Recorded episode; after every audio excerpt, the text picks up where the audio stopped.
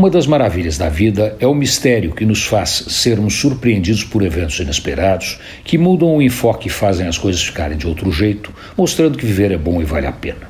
Eu estava em casa quando o telefone tocou. O número era desconhecido, mas eu atendi e era uma velha amiga que eu não via há mais de 20 anos, convidando para sua festa de aniversário. Contente com o convite, confirmei que iria e, no sábado seguinte, fui.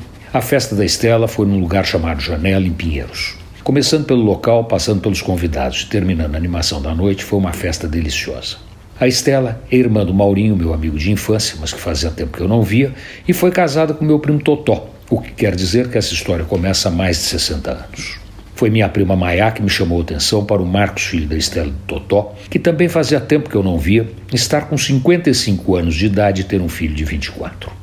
Foi dessas festas que correm soltas e tranquilas, em que tudo dá certo, como se os convidados tivessem estado juntos um dia antes e não há mais de duas décadas sem se verem.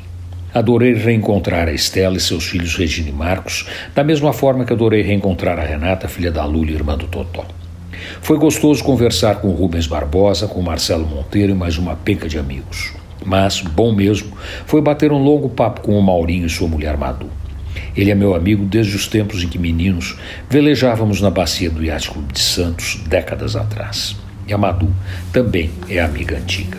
Obrigado, Stella, por me convidar para a sua festa maravilhosa. Antônio Penteado Mendonça para a Rádio Dourado e crônicasdacidade.com.br.